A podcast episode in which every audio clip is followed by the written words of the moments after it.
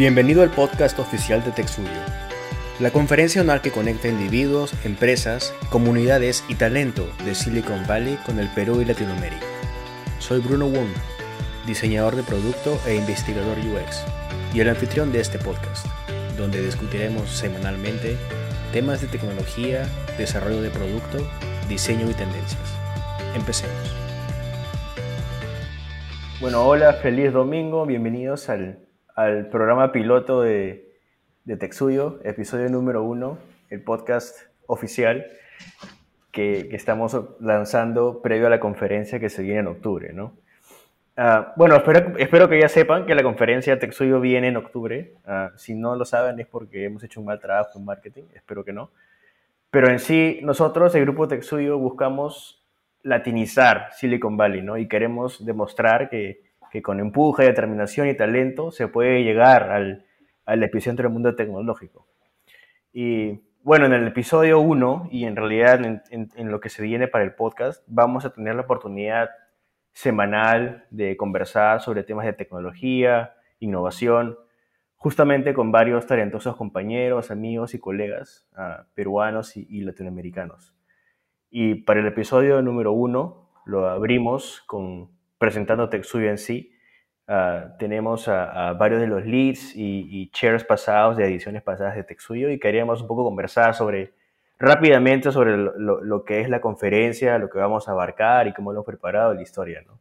Y por eso quería presentarles y por favor agarren el micro y, y autopreséntense porque es, es una conversación más que nada a, a, Víctor Laguna, ¿no? que es el chair de, de TechSuyo 2021. ¿Qué tal, Víctor? Sí, ¿qué tal eh, Bruno? Y bueno, también a todos que están acá en la conversación. Qué bueno estar aquí conversando con todos ustedes. Yo soy Víctor Laguna, eh, bueno, peruano de nacimiento, estudié en la Universidad Católica y Ingeniería Informática. Y bueno, estoy en Silicon Valley desde el 2012. En realidad vine el 2011 a hacer unas prácticas y a partir del 2012 empecé a trabajar Ahorita me desempeño como gerente de ingeniería en Facebook para, un, para eh, productos de video específicamente y hay un producto que se llama Facebook Watch, que es la plataforma principal de videos de Facebook. Entonces estoy ahí trabajando. Y también soy parte de esta comunidad de peruanos en Silicon Valley, ¿no? Como todos ustedes, que fue fundada, si más no me acuerdo, en el 2016, pero ahí, por favor, corríjame si me equivoco. Eh, varios de ustedes, bueno, eh, Víctor Cadenas y Rosalba han estado desde el comienzo conmigo, ahí cofundadores, y luego hemos podido conectar con otros peruanos trabajando en, cosas muy interesantes también en, todo, en, toda la bahía, en los cuales hemos podido conectar con todos ustedes, con Bruno, Luis y Marco. Eh, y bueno, también presentar entonces Texuyo como una de las iniciativas principales que tiene este grupo de peruanos en Silicon Valley como, como Perú SB, nuestro principal objetivo es tener un impacto positivo en Perú a través de la tecnología, ciencia e innovación. Entonces tenemos diversas iniciativas que hemos estado haciendo a lo largo de los años. Y Texuyo, digamos que es una de las principales, ¿no? Texuyo es la conferencia que reúne a la comunidad peruana y latinoamericana, que es el, este año es el highlight que lo queremos expandir a toda Latinoamérica, en las áreas de ciencia, tecnología e innovación. Y es una de las conferencias organizadas por Perú ¿no? Y la idea es poder mostrar desde una perspectiva de Silicon Valley las nuevas tendencias tecnológicas, los proyectos que se están haciendo y cómo se pueden aterrizar en problemáticas actuales ¿no? de Latinoamérica. Para este año, digamos que lo, lo, lo que hemos visto, dada la coyuntura de la, de la pandemia, es que la principal problemática está relacionada a poder, digamos, transformar y reinventarse, ¿no? Después de todos estos problemas que hemos estado viendo. Y el tema principal de Texuyo de este año va a ser eso, ¿no? Cómo usar la tecnología e innovación para transformar y reinventarse y para poder salir adelante con los diferentes productos, servicios, ¿no? Eh, y, nuevas tendencias que salen. Eh, Texuyo va a pasar oh, el 15-16 de octubre de este año Va, va, a ser híbrido, va a tener una parte presencial en uh, San Mateo, en, el, en la sede de WeWork, pero al mismo tiempo lo vamos a transmitir online en, en redes, entonces esperamos que se puedan conectar desde todas las partes posibles del mundo, todos los latinos. tenemos un programa bastante fuerte del cual podemos conversar un poco al respecto. Pero bueno, fuera de eso, sí, muy feliz de estar acá y poder conversar más y, y muy feliz que el resto del equipo también esté por acá. Chévere, chévere. Y sí, qué bueno regresar a la normalidad, aunque sea por un ratito, ¿no? Ese, ese tema híbrido, de hecho, se extrañaba. El año pasado fue todo un, reto que felizmente fue exitoso, pero fue complicado hacerlo todo online. Y parece que 2021, 2022, 2023 podríamos ser online y, presencial al mismo tiempo, o crees que regresaremos solamente a presencial? ¿Qué, anticipan? Sí, solo eh, yo creo que la, parte híbrida la hemos estado haciendo de cierta forma ya desde antes también. Yo me acuerdo que en, la de Berkeley, eh, ahí Víctor Cadena está acá haciendo uno de los charts de, de, de, esa edición 2019, ya comenzamos a hacer un poco más serio el tema del streaming. En las versiones anteriores, la del MIT en el 2018 y la anterior creo que fue Stanford, corríjame por favor si me equivoco. También hemos hecho algún tipo de streaming, pero fue un poco más básico, tal vez algunos eventos y tal. Y, y justo la del año pasado, y tenemos a Luis acá también, que fue totalmente online, dada la coyuntura. Yo creo que ha habido una, como, ¿cómo se puede decir? Ha habido una evolución de cómo hemos estado adoptando también nosotros el tema online y salir este, en vivo, ¿no? Y poder este, tener una conferencia de forma virtual. Y yo creo que definitivamente está aquí para quedarse, ¿no? Yo creo que el alcance que uno tiene en, con esta llegada virtual es mucho más grande, definitivamente, y lo que nosotros queremos es eso también, poder llegar a la máxima cantidad de personas que puedan sacarle provecho y, aprender de, y, hasta, y, no solo eso, no solo, no solo es, digamos, poder transmitir contenido, sino al mismo tiempo interactuar y, crear y, trabajar y, ser y poner las manos a la obra, ¿no? Entonces, por eso también tenemos talleres, tenemos mentorías, trabajos en conjunto, hemos hecho en el pasado también mesas de trabajo y talleres donde se intenta llegar llevar a la acción toda la parte, digamos, de teórica o de presentación que se tiene, ¿no? Y, sí, yo creo que lo que estamos haciendo cada año es intentar, digamos, mejorar el alcance que tenemos, que tenemos y la manera de hacerlo con tecnología, ¿no? ¿Qué otra manera se puede? Ajá.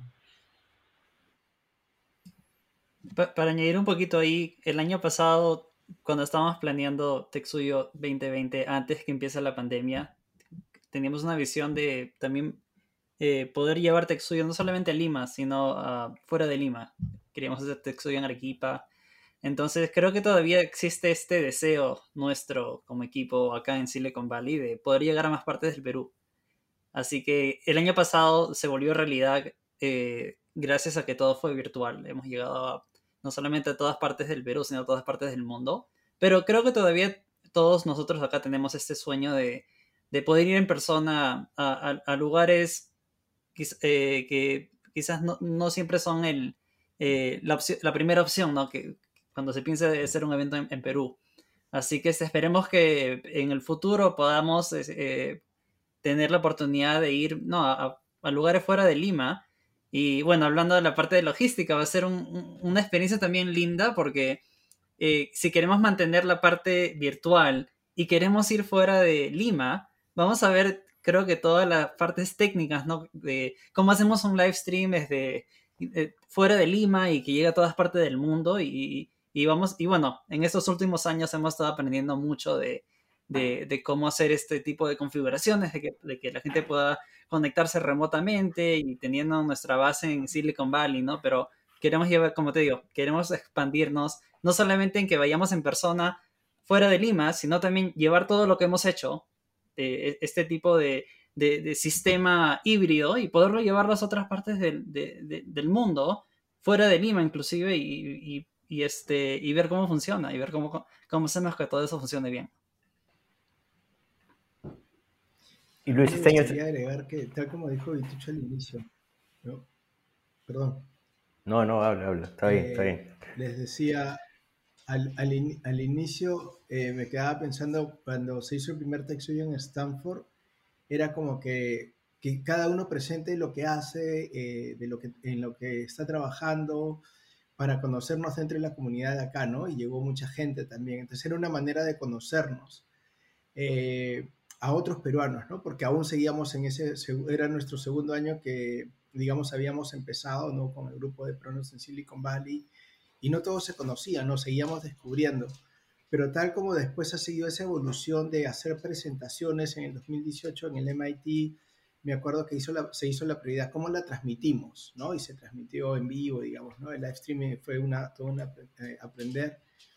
En el 2019 ya pivoteamos un poquito a, hagamos algo en Lima, fue la primera vez que se hizo algo en Lima también, pero también enfocado en, ya con la experiencia del MIT, de ¿no? a tratar de hacer como un open conference, es como nos enfocamos menos en hablar de la novedad, sino más en el compartir la experiencia y aterrizarlo a, a temas puntuales que las mismas empresas o los asistentes podían eh, proponer. Entonces eso fue interesante porque empezamos a evolucionar a un poco más a ese tema de aprender haciendo o discutir temas más puntuales en la mesa de trabajos y aterrizarlos pues a, a ejemplos o casos de uso pues dentro de una misma industria o sector en el cual la gente podía, mira, la gente de banca, ah, tenemos temas puntuales, los de seguros, los de retail, por ejemplo, ¿no? Entonces sí como que se conectaba mejor, que es creo uno de los objetivos claves. Y claro, ya el año pasado, como Luis mencionó, el reto pues de que todo teníamos que hacerlo virtual y cómo em, incorporábamos, digamos, el aspecto de la experiencia de aprender haciendo o trabajando y menos de, de hablándolo como tan solo de manera eh, muy general, ¿no? Como una novedad, sino mira, ¿cómo lo aplico? ¿Cómo lo han usado ustedes? Y creo que este año sí, pues no una evolución total porque vemos en los mismos programas hay más talleres, hay esto, eh, un área más dedicada para conectar con la parte académica, no sabemos que conectar con los chicos en la universidad es distinto con los profesores o los decanos, no son eh, necesidades distintas. Y creo que sí, ¿no? hemos ido evolucionando y, y, creo que muy felices ¿no? con todo el trabajo, el equipo también ha ido creciendo y, y es una parte del descubrir no solamente a más peruanos y poder tener trabajar juntos, ¿no? Como bien Luis dijo, cómo damos algo de regreso a Perú siempre. Claro. Y, y si pudiésemos elaborar, ¿no? Elaborate. ¿Cuál es la diferencia entre, entre una presentación, un, keynote? ¿Cómo es un taller? ¿De cuántas personas? ¿En qué se diferencia con un, una discusión? ¿Cuando es un panel? ¿Cuando es online, presencial? qué, qué, es lo que espera el el, el visitante, el, el, inscrito Texuyo, cuando, cuando se mete al link y ve a que entre, empiece un taller o que empiece una discusión o que empiece un keynote. Sí. No sé, Marco, como head de logística, tal vez. Dale. Sí, bueno, puedo comentar un poco. Yo, eh, primeramente quería comentar que yo más bien me uní a Texuyo cuando fue... ¿Me puedes escuchar? Sí, sí. Bruno. Creo que Bruno, tú estás con conexión un poco, eh, por lo menos de mi lado se ve un poco nubloso, pero bueno, este, eh, cuando yo comencé en Texuyo más bien cuando se volvió virtual, entonces quizás soy un ejemplo de alguien que se sumó eh, tal vez por el beneficio de que podría voluntariar de forma virtual y funcionaba mejor con mi horario de trabajo, etcétera. No sé cómo habrá sido en, en años anteriores. Y más bien no conocía, no conocía nadie de Texuyo, creo, en persona, hasta un par de meses que nos pudimos reunir acá en la, en la casa de, de Víctor Cadenas, que está acá, después de, de, que pudimos vacunarnos y todo, ¿no? Entonces ha sido una experiencia bien interesante de ese sentido. Entonces más o menos puedo empatizar con la experiencia de un participante virtual que quizás no conoce, nunca ha venido acá o quizás no conoce eh, a este mundo de la tecnología, ¿no? Tenemos una diversidad de participantes. Pero para comentar un poco, responder un poco a tu pregunta, Bruno, eh, cuando vamos a tener este año, como comentamos, va a ser una conferencia híbrida, entonces va a ser una mezcla de, presentaciones virtuales y presentaciones presenciales, eh, pero todas las presentaciones van a poder ser consumidas de, ya sea de, de un participante virtual o de un participante presencial. Entonces, las presentaciones virtuales eh, para los participantes que vienen en persona a, San Mateo las van a poder ¿no? ver eh, a través de una presentación en video dentro de la sala. Y para la gente que se, que se conecta desde el Perú o de otras partes del mundo, obviamente lo van, a, la van, a, este, van a poder participar de forma virtual. Y lo mismo para las presentaciones en persona, ¿no? Obviamente estas van a ser grabadas en vivo, eh, transmitidas en vivo más bien.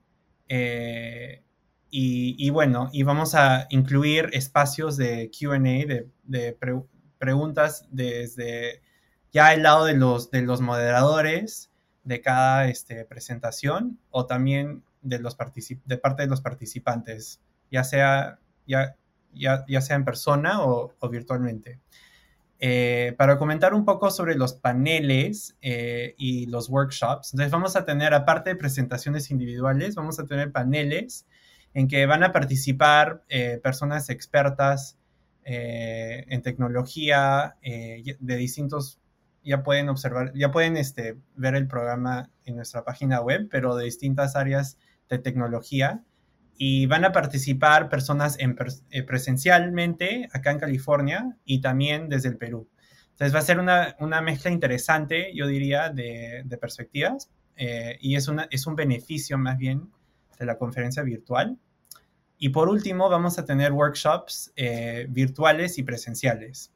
y creo que también híbridos. Entonces, estos workshops van a abarcar distintos temas desde cómo eh, empezar una organización, eh, cómo diseñar OKRs o objetivos para tu compañía o tu startup, a temas más técnicos, ¿no? Temas dentro de, inteligencia artificial. Vamos a compartir conocimientos de peruanos que están, ¿no? Peruanos y latinoamericanos que están en todas estas áreas muy innovadoras de tecnología. Para los workshops virtuales van a funcionar a través de una sala de Zoom. Eh, creo que ya todos que han sido parte de este mundo virtual ya más o menos eh, conocen y, saben cómo, cómo, son esas experiencias de Zoom. Eh, el tamaño va a variar, van a haber ¿no? workshops muy pequeñas de 10 personas y creo que van a haber workshops un poco más, más inclusivas, especialmente desde el lado académico, ¿no? donde queremos compartir cómo puedes postular a una beca en Estados Unidos o cómo puedes, eh, no sé, hacer tu maestría en, Computer Science en Estados Unidos o otros países. Eh, y bueno, y, los, y, esas es, vamos a compartir, creo, después de este podcast, cómo, cómo registrarte para esos workshops.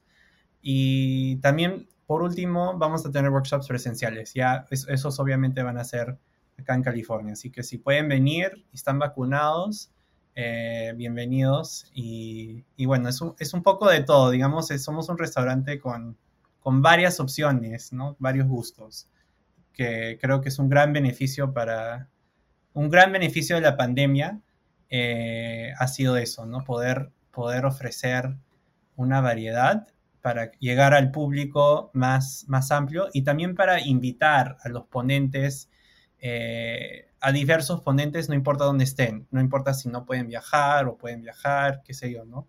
Cualquiera puede, este, si tiene algo que compartir, puede, está, está invitado también.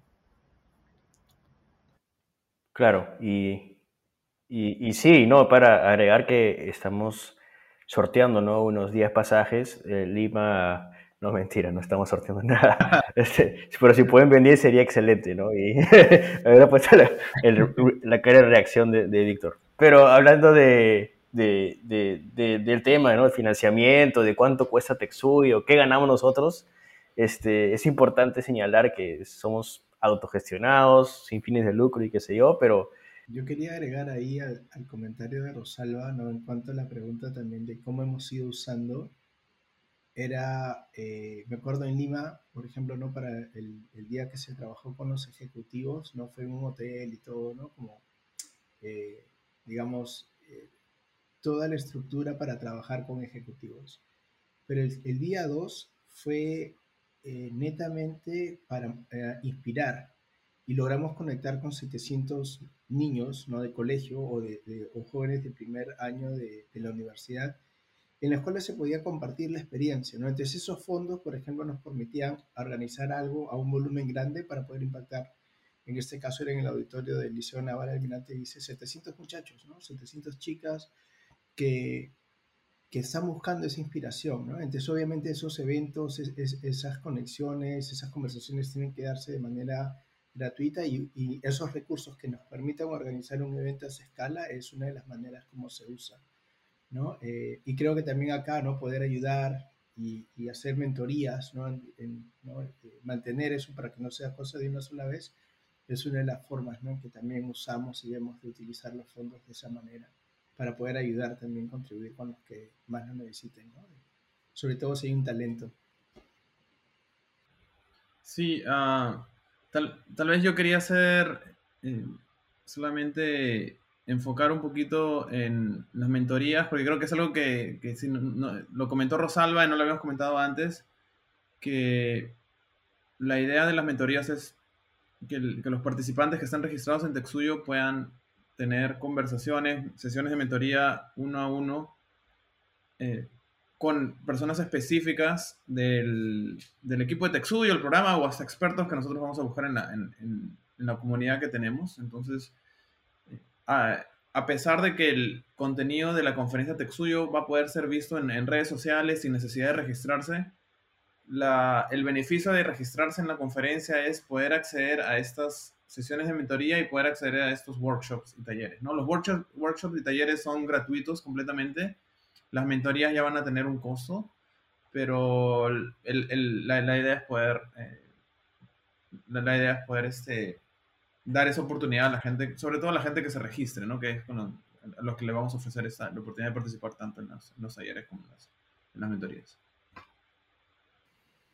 Ya, listo. Sorry, mi conexión está medio inestable. Pero, no, bacán. Este, bueno, y para cerrar la primera parte de este conversatorio, slash prueba, slash programa piloto, este, más información de TechStudio en techstudio.org uh, y hay que actualizar todavía la web, eso es parte de mi trabajo y el trabajo de Víctor, pero por lo pronto se pueden ir suscribiendo, ver más información, ver quiénes van a presentar, conocer a los exponentes y, y, y todo acerca de Texuyo y Perú SB, ¿no?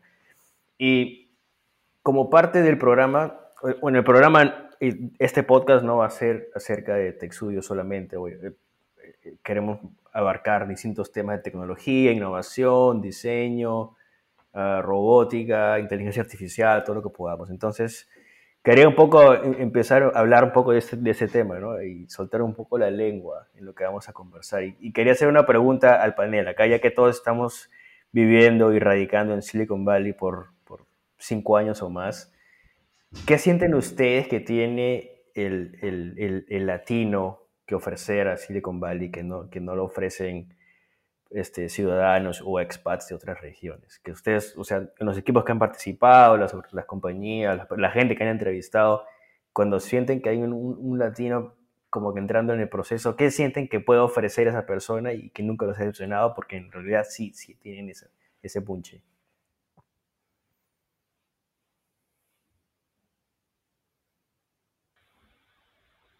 Eh, yo tengo una, una experiencia personal al respecto de, de, de qué, qué, tan importante es la, digamos, la diversidad dentro de un equipo, ¿no? Eh, y yo creo que eso es en diferentes áreas, no solo en tecnología, sino en, otros, en otras áreas también. Eh, yo cuando entré a mi equipo, yo creo que era básicamente tal vez uno de los pocos latinos. No me acuerdo si era el único, pero lo que sí me acuerdo que era el único que venía desde Sudamérica, por ejemplo. Ah.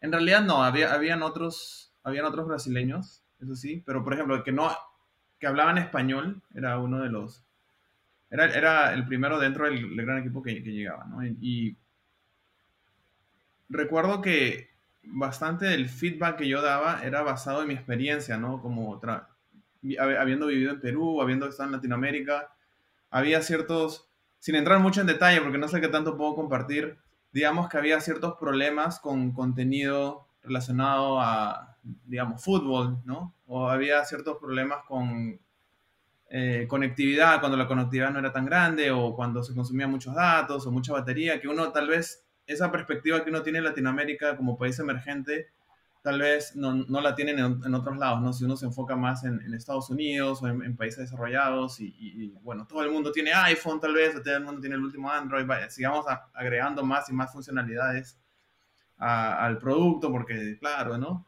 Y, esa perspectiva tal vez de pensar, tal vez te estás consumiendo todos los datos de los usuarios, tal vez te estás consumiendo toda la batería de los usuarios, tal vez la gente no tiene tantas ganas de usar el celular en la calle porque se lo pueden robar. O sea, uno viene con, con unas perspectivas que tal vez resuelven algunos problemas, ¿no? Que uno ve en la data, ¿no? Y no, no, se, llega no, no se llega a explicar por qué. Entonces yo creo que de todas maneras la diversidad en sí es muy importante en, todo sentido y te permite en general poder desarrollar y construir productos tecnológicos, servicios tecnológicos a escala global, ¿no? Y eso es lo importante. Si estás construyendo algo a escala global, es importante que, que, la gente que participa en el producto también tenga esa perspectiva global, ¿no? Y por eso yo creo que la diversidad es bien importante.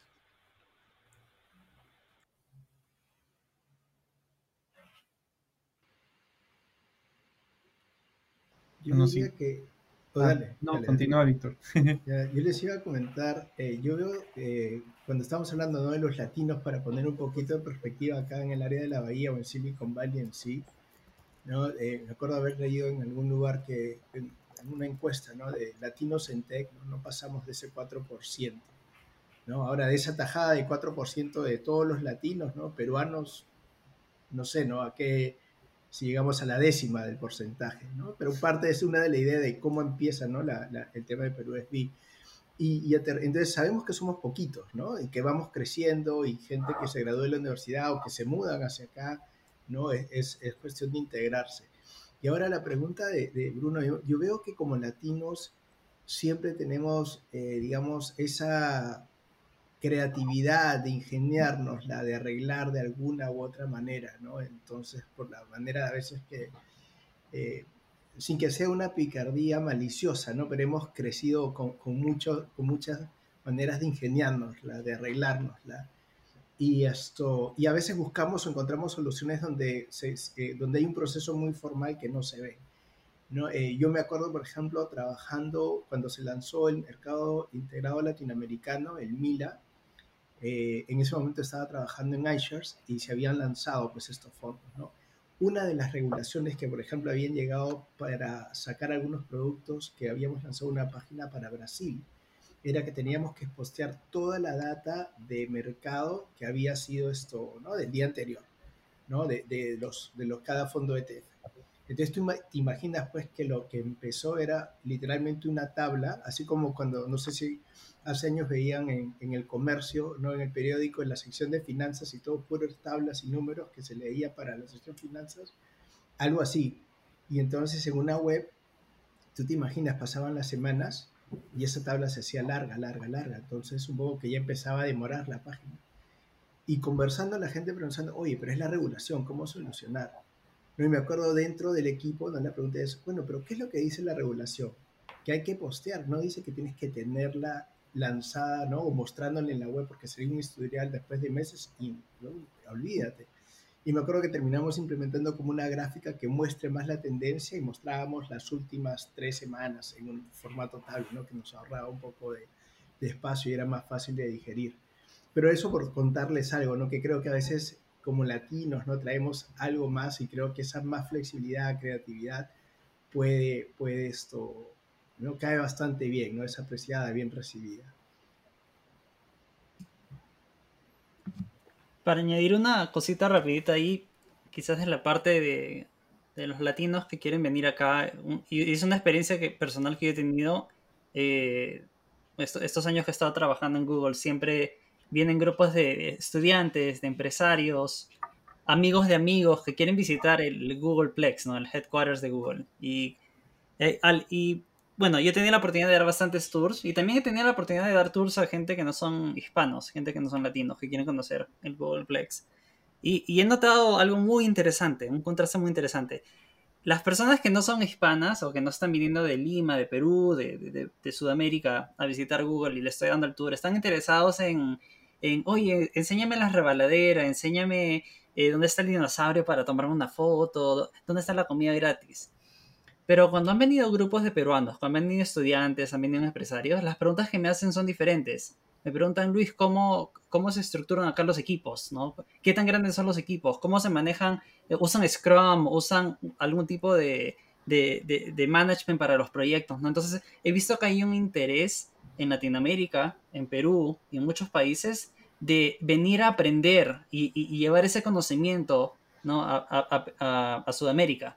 Entonces, esa es otra parte también que, me impresiona mucho de la cultura hispana, latina, que es el, el querer venir a, la, meca de la tecnología y querer aprender, querer llevar todo ese conocimiento, ¿no? Apuntar, hacer preguntas, ¿no?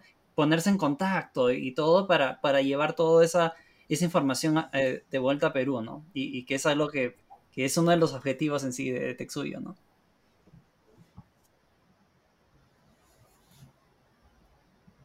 Sí, y para añadir algo, porque comparto todas las reflexiones que, han compartido, eh, algo que también creo que los latinos traen, en base a mi experiencia personal y en lo que he observado, bueno, uno quería decir, es un poco difícil a veces para mí hablar de los latinos en general, porque cuando vienes acá, estás acá en California y estás en Silicon Valley o en, o en, en, este, en estas compañías, ¿no? Yo también trabajo en Google, eh, conoces latinos, los latinos que están, ¿no? Son de toda la región, ¿no? Desde México hasta Argentina y creo que cada país, como cada cultura, tiene su idiosincrasia, ¿no? Y aparte, obviamente, están los latinos que, que, han nacido y crecido en Estados Unidos, ¿no? Que también es como otra matiz de esta gran población, que creo que a veces cuando estamos en América Latina, como que nos olvidamos un poco, ¿no? Que, ah, sí, ¿no? Creo que 15 a 20% de la población de Estados Unidos ya es latina, ¿no? Fuera de América Latina y yo nací acá en, Estados Unidos, entonces también me incluyo en esa categoría de alguna forma. Eh, pero lo que diría también es que los latinos traen esta habilidad, y yo me incluyo en esto, de construir relaciones eh, en el trabajo eh, y hacer conexiones donde no hay, quizás, o donde no son evidentes, ¿no? y creo que es muy particular de nuestra cultura, ¿no? De que no sé, por lo menos en el Perú y en otros países que he visitado en Sudamérica, siempre hay esta habilidad de conversar con, no sé, con, no con cualquiera, ¿no? Pero digamos, tenemos esta habilidad de ser amigos, de ser sociables, de, no sé, tener un poco de, no solamente concentrarnos en el trabajo cuando estamos en el trabajo, sino también darnos cuenta que todos somos humanos, tenemos vidas aparte, qué sé yo. Y creo que eso, eso es muy útil eh, dentro de este espacio de Silicon Valley, eh, porque en realidad las buenas ideas, o sea, requieren bastante talento, obviamente, ingeniería, pero también requieren conexiones, ¿no? Entre personas que quizás piensan diferente sobre el mismo problema. Y, eso he encontrado mucho dentro, dentro de, de, mis, de mi red de latinos, dentro de Google y fuera de Google, ¿no? Creo que desempeñan muy bien en su trabajo, generalmente porque pueden hacer conexiones con, e, otros equipos, con otros gerentes, con otras compañías, con socios externos y quizás ampliar su producto a otros mercados, construir un nuevo producto, eh, esas cosas, ¿no? Que quizás, no, no quiero, no sé, quizás para, para otras personas de, de, otras culturas no les viene tan como tan natural esa habilidad. Sí, es igual. Igual, yo siendo diseñador, el diseñador en, en, las empresas que trabajo siempre trabaja con, bueno, en general ustedes también, ¿no? Todos trabajamos en, en como que en, en, trípodes, ¿no? En pods. Yo trabajo con, con product managers e ingenieros y, y, gerentes de ingeniería, gerentes de diseño y todo, pero para mí como latino siempre he sentido que ha sido muy importante generar ese tipo de conexión extralaboral con las personas que trabajo, ¿no? ya sea en el mundo real o, por Zoom.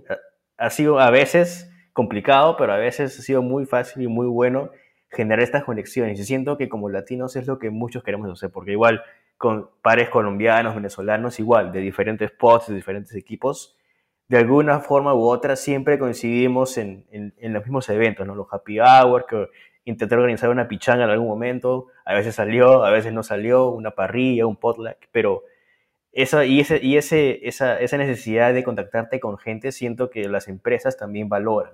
Y es, ellos es algo porque invierten bastante también, porque acá en general la cultura del, del, del, americano, americano, nativo americano, no es tanto de eso, ¿no? En, un poco en Silicon Valley no, no, es tanto así, pero en el resto de Estados Unidos es, es mucho más rígido. Y, y nosotros, como latinos, siempre hemos tenido la oportunidad de, brindar esa, esa, esa percadía, esa, esa, esa horizontalidad, ¿no? En nuestras relaciones.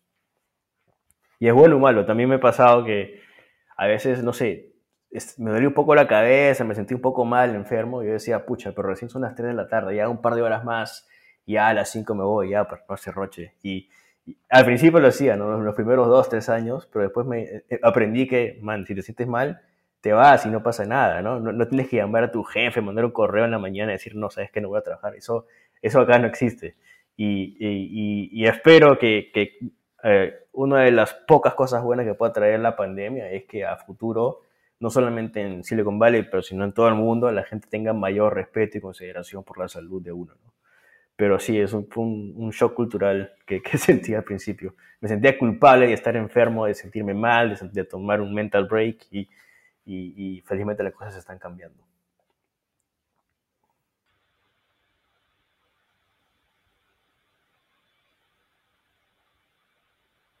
Sí, sí, bueno, eh, de, acuerdo con tu comentario, Bruno. Y, y ahora conversando un poco acerca de, del tema de la pandemia, tal vez, ¿no? enfocándonos un poco en cómo esto ha cambiado el, digamos, cómo se trabaja en general, ¿no? Ahora todo el trabajo pasó de ser que era antes remote friendly, a, pasó a ser como que, no, es remote mandatory, ¿no? Y, o sea, es totalmente remote y, la pregunta que yo quisiera hacerles, a ver qué piensan, es, este, en primer lugar, ¿creen que Silicon Valley va a seguir siendo Silicon Valley con esta cultura de remote work? ¿No? Y no sé, eh, ¿qué, piensan ustedes? Y tal vez esto abre más oportunidades, ¿no? Para contratar talento. Por ejemplo, ¿no? Facebook acaba, no, hace un tiempo acaba de decir que, que va a comenzar a, darle más fuerza a, a contratar gente remota. ¿no? Entonces, ¿qué, piensan ustedes? ¿Qué es lo que va a suceder con Silicon Valley con todo este, digamos, empujón al trabajo remoto? No sé si alguien tiene alguna, alguna opinión. A la pregunta de Vitucho, algo de comentar es, eh, también vimos el año pasado, ¿no? Cómo empezaron a salir esos reportes de gente que se mudaba fuera de Silicon Valley, pero era, yo de repente veo, era más una cuestión de, bueno, es, es un lugar caro para vivir. Entonces, si no, si puedo ganar lo mismo, me pagas lo mismo, y me, me, voy a vivir a otro lado, pues en buena hora, ¿no? Entonces creo que por esa parte también hay, hay un impacto, eh, ¿no? En cuanto a, a, a, lo presencial o no. Eh, como también ves que mucha gente quiere y viene a vivir acá, ¿no? Porque creo que de alguna u otra manera, eh, por ejemplo, San Francisco particularmente, ¿o no? Es, son ciudades que tienen una cultura bastante única, ¿no? Música, o solía ser, ¿no? Salías cualquier día de la semana, encontrabas música en vivo de cualquier parte del mundo, restaurantes de todas partes del mundo. Entonces creo que culturalmente también es algo que ofrece y es... Eh, no lo encuentras en, en, todos, en todas las ciudades necesariamente, ¿no? Entonces por ahí una cosa. Eh, pero claro, también ya todos nos hemos dado cuenta que nadie quiere estar pues atorado ahí en la 101 por una hora yendo a tu oficina de ida y de regreso, ¿no? Entonces hay un beneficio ahí y aunque siempre se ha hablado de flexibilidad, creo que muchas de las cosas esto, ¿no? Creo que ahora valoramos más nuestro tiempo en la familia de repente, ¿no? O de repente como, no sé, volviendo a lo de los latinos, ¿no? Estamos más acostumbrados a te sientas a la mesa a almorzar, ¿no? Y está toda la familia en la mesa a comer. Y, y, siempre ha sido, ¿no? No digamos como un estereotipo, pero en las familias de acá naturalmente era como que, ¿no? A la apurada, comes cuando puedes y luego sigues y te regresas. Entonces que hay ciertos aspectos, otros valores que de repente, no sé, la gente se los quiere, los va a aprovechar más de repente, ¿no? Pero bueno, era, era comentar eso por ahí. Bueno, yo, yo este, de mi lado creo que, bueno, hay aspectos positivos y negativos, ¿no? De, de los cambios que me imagino que van a suceder. No soy profeta, entonces tampoco, tampoco sé. Eh, del lado positivo, yo espero que haya más inclusión de tecnológicos del resto del mundo, ¿no? Porque creo que algo que Silicon Valley nunca ha hecho muy bien y ha sido incluir a perspectivas fuera de Estados Unidos, fuera de Silicon Valley, dentro de Estados Unidos. Eh, yo trabajo para una compañía muy grande y no voy a hablar no específicamente desde esa perspectiva, pero por lo menos en general yo no, yo no he visto que se ha podido incluir de la forma más e, efectiva a equipos en América Latina, en Asia, hasta en Europa, eh, dentro de estas grandes compañías, ¿no? Sí y no, ¿no? Como que siempre falta un poco, ¿no? Falta un poco de su voz, falta un poco de, de, de su perspectiva, falta un poco de autonomía. Creo que probablemente los, los equipos que trabajan para estas compañías no súper grandes sienten que todo lo maneja no este, Silicon Valley y que nunca escuchan la perspectiva de Singapur, de, de Sao Paulo, de México, ¿no?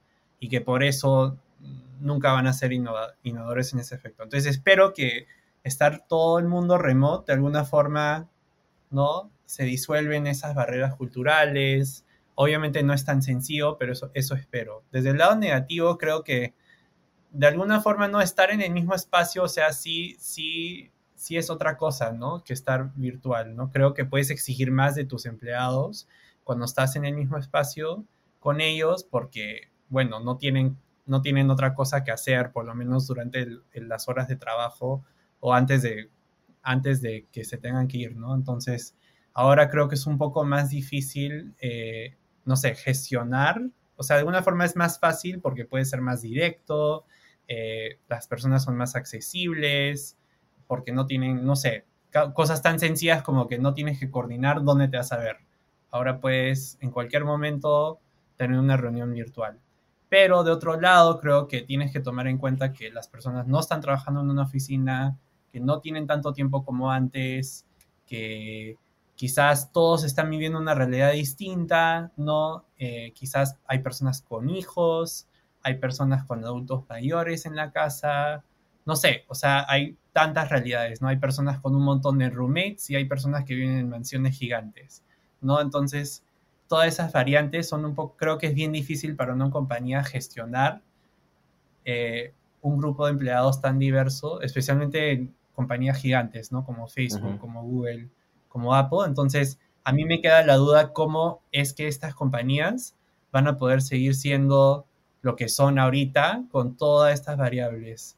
Eh, porque, claro, antes podían controlarlo todo desde su headquarters y ahora un poco como que, ¿no? Esa, esa, no sé si ese control, pero esa cultura centralizada se les va de las manos y, van a tener que motivar a sus empleados con otras herramientas que faltan descubrir. Entonces, pero sí, del lado positivo creo que yo espero que los productos y el talento de América Latina eh, pueda sobresalirse mucho más que antes, eh, ya que esta barrera, esta simple barrera de no estar acá, se ha eliminado de alguna forma, ¿no?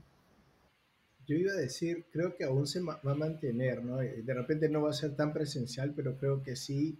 Y hay un elemento nuevo que yo, por ejemplo, he notado bastante más eh, el último año, obviamente, y no sin entrar a detalles de una empresa en particular, pero, ¿no? digamos, en general, por ejemplo, el tema del, eh, ¿no? de ansiedad y estrés, ¿no? Ante la pandemia era algo que no era un tema tan fuerte, digamos, ¿no? En los que era recursos humanos eh, antes, pero ahora como que se le ha dado una, un aspecto más importante, ¿no? Más, más fuerte, más al frente de, los equipos. Y, y, lo ahora también, ¿no? Más información acerca de cómo manejar la salud, estando en casa, ¿no? Esto, mindfulness y todos esos temas que de repente antes eran como más accesorios, ahora se vuelven más centrales porque es importante para, ¿no? Hacerle seguimiento al equipo, ¿no? Yo creo como que de repente son otros aspectos que, por el lado de recursos humanos que empiezan a aparecer ante, ¿no? La situación de cómo la cultura de trabajo va adaptándose, ¿no? A estar dispersos, o más dispersos que antes, ¿no? Que siempre han habido equipos dispersos en varios países dentro de la misma empresa. Sí, chévere. sí, yo también estoy eh, bastante de acuerdo con, con, lo que, con lo que han comentado. Y, entonces mi pregunta va un poco más al, lado de, ¿será, en primer lugar, ¿será que Silicon Valley va a continuar siendo la meca de tecnología? ¿O esto se va a, ¿no? Se va a distribuir más. Y bueno, y lo otro eh, es como, si uno se pone a pensar, ¿no? Este, no solamente en Silicon Valley se, crea tecnología, también hay otros polos tecnológicos, ¿no? Hay, estas empresas tienen también como que sedes en otros en otras ciudades de Estados Unidos, en otros lugares del mundo, ¿no? Y que también están haciendo cosas eh, muy buenas. ¿Por qué quisiéramos compartir y enfocarnos en compartir, desde Silicon Valley en, en, en, este, en este evento? ¿Qué, ¿Qué, es lo que piensan ustedes? O sea, el, con todo ese tema ya de, de, ¿no? de, de que, digamos, hay, hay, gente muy buena, por ejemplo, trabajando en otros en otras sedes, ¿no? En el mismo Luis, por ejemplo, Luis Largo acaba de mudarse a otra sede de, de, Google, ¿no? Entonces, ¿todavía creen ustedes que tiene valor esto de decir, oye, queremos compartir desde Silicon Valley o de repente eso se va a ir expandiendo, de repente la palabra Silicon Valley va a ir perdiendo valor y va a ser más acerca de compartir ¿no? conocimientos que uno va aprendiendo, tal vez trabajando en, estos, en esos proyectos o empresas grandes, ¿no?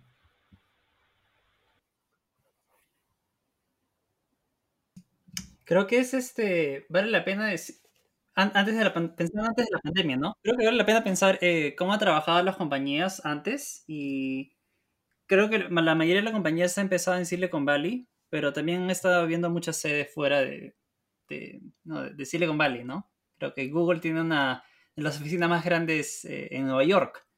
Eh, y este, el equipo de Waze está en Israel, ¿no? Entonces, creo que de esa forma puedes ver que ya, ya se ha estado distribuyendo y lo que ha exportado en ese sentido Silicon Valley ha sido más como que el pensamiento de la cultura, ¿no?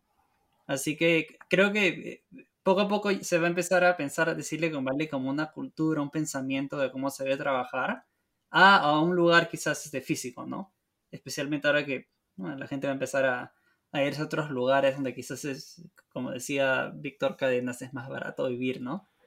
Y, eh, pero sí, es, creo que esa es la forma que, a, la que nos estamos dirigiendo ¿no? en estos últimos meses, que es este, bueno, el pensamiento sigue, la cultura sigue, se exporta esa cultura, pero no importa dónde estés, ¿no? Ahora obviamente va a haber casos donde sí tienes que estar ahí o en donde esté tu compañía porque quizás estás trabajando en hardware, ¿no? Y tienes que estar manejando el hardware y todo eso. Pero al menos en la parte de software creo que es, es más fácil tener esta habilidad de, de poder estar en otros lugares.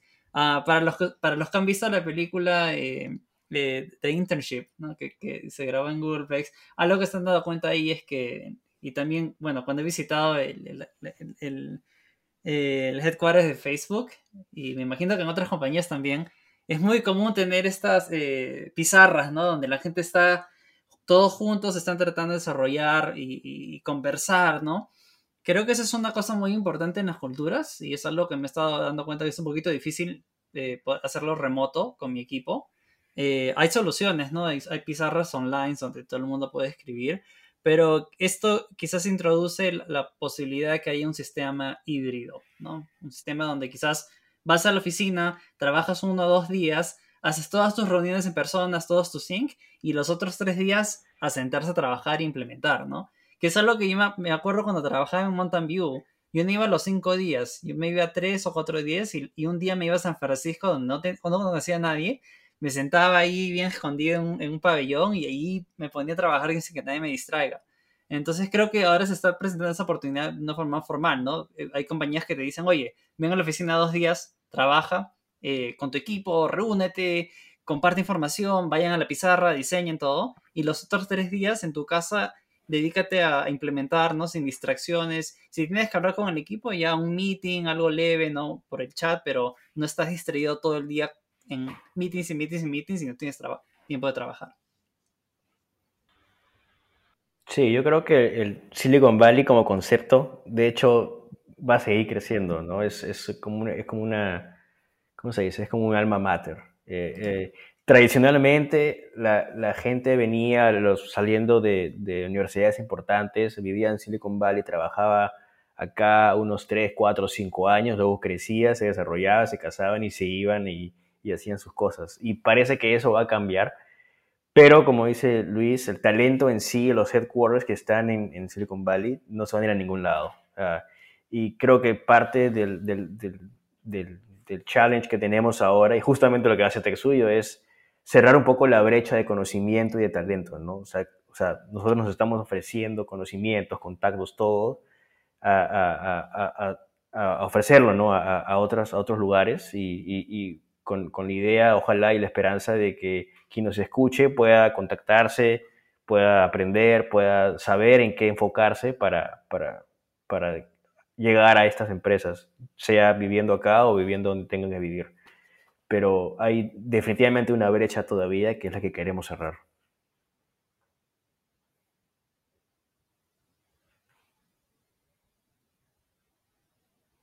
Y... De acuerdo, eh, y creo que con eso, bueno Bruno, quizás tú puedes cerrar, pero creo que con ese pensamiento podemos entrar a la conferencia este año y y pensar, ¿no? quizás, quizás el próximo año la conferencia cambie. Ya estamos cambiando bastante. Empezamos virtual, ahora somos híbrido. Y quizás el próximo año, pucha, podría haber el, el, host de la conferencia podría estar en Arequipa o en otra parte de América Latina y, y personas de Estados Unidos podrían viajar allá a, a, aprender algo, ¿no? Aprender algo diferente y creo que la pandemia, no sé, si es que nos ha enseñado algo es, es este, que el mundo puede cambiar en cualquier momento, ¿no? De forma negativa o positiva y ojalá que en el futuro sea de forma positiva. Sí, de todas maneras. Bueno, ya justo llegamos a la hora eh, de, de, esta conversación, sin editar. Si lo edito, seguramente serán 55 minutos o menos. Y nada, quería cerrar, darles las gracias por estar acá. Espero que ustedes también puedan ser presentadores, en los meses que se vienen y, tengan sus invitados y, agarren el panel del, podcast y, conversen, ¿no? Hagan las preguntas que tengan que hacer, porque la idea es, de todas maneras, compartir el conocimiento a través de, conversaciones. Y, eso es todo por hoy. Yo soy Bruno, uh, lead de Texuyo también en marketing, y dejo a Víctor Cadena, que es mi co-lead en marketing, a, que, nos explique un poco qué, qué, se viene en el tema de marketing y cerrar esta conversación.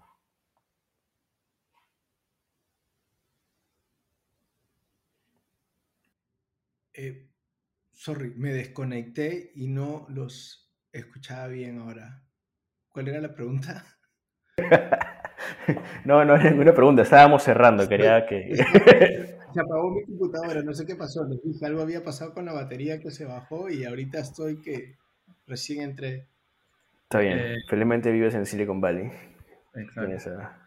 Estamos cerrando el evento, Víctor, tal vez quieras cerrar con una, la parte marquetera, ¿no? ¿Qué cosa va a salir? ¿Qué se ve como para que la gente se registre? Eh, bueno, estamos eh, preparando pues un paquete súper interesante con, con, talleres, como bien mencionaron, ¿no? talleres que van a ser en vivo y talleres virtuales con temas desde design thinking, ¿no? de diseño, de OKRs. Eh, y, lo más eh, interesante, ¿no? De, de, poder interactuar y aprender haciendo, ¿no? Como se dice, hands-on experience. Entonces creo que eso es algo invalorable. Y, y claro, y también poder eh, ver, ¿no? El, el line-up que tenemos creo que este año está bastante simpático, ¿no? Con la evolución de nuestra agenda. ¿no? que tenemos a Jorge Raut en un tema de, ¿no? de, de, Blue River Technology, que es en realidad ¿no? tecnología aplicada a agricultura, tenemos a Hyperloop TT, al, al, CEO también, ¿no? Cuando pensamos en temas pues, de transporte, en, en, otros tipos de energías renovables, ¿no? Transporte de humanos, transporte de carga, inclusive que tiene un piloto, bastante interesante, y Ed Málaga también, ¿no? Como uno de los keynote speakers en lo que es temas de ciencia. Entonces creo que en esos tres, esas tres aristas, ¿no? De, de corporaciones, de startups, y para academia tenemos un lineup bastante interesante, entonces es solamente invitar a que la gente pilas, a leer, el programa, inscribirse desde ya a los talleres que son cupos limitados. Y, y claro, Texuyo es el 15-16 de octubre, pero ojo que los talleres y la manera de conectar se van dando desde antes, ¿no? En cada sábado van a haber distintos talleres, así que gente pilas a ver el programa que se va actualizando y inscribirse en los talleres y nos vemos en seis, cinco semanas, así es que a prepararse para el happy hour de bienvenida. Listo. Y yo solo para agregar a eso, si es que vas a participar en un taller, porfa, pon tu cámara prendida, todas las pilas puestas, micrófono abierto, porque si no, no se puede colaborar y no se puede aprender y, y no fluye. Entonces, mínimo, o sea, no importa la iluminación, no importa, no importa la vestimenta, pero, pero si podemos conversar cara a cara, a través- así sea virtual o online, es muchísimo mejor para un taller. Y nada, y con eso cerramos y hasta la próxima edición de este primer episodio del Texuyo Podcast. Chao amigos. Nos vemos. Chao, Chao. cuídense. Chao, chao.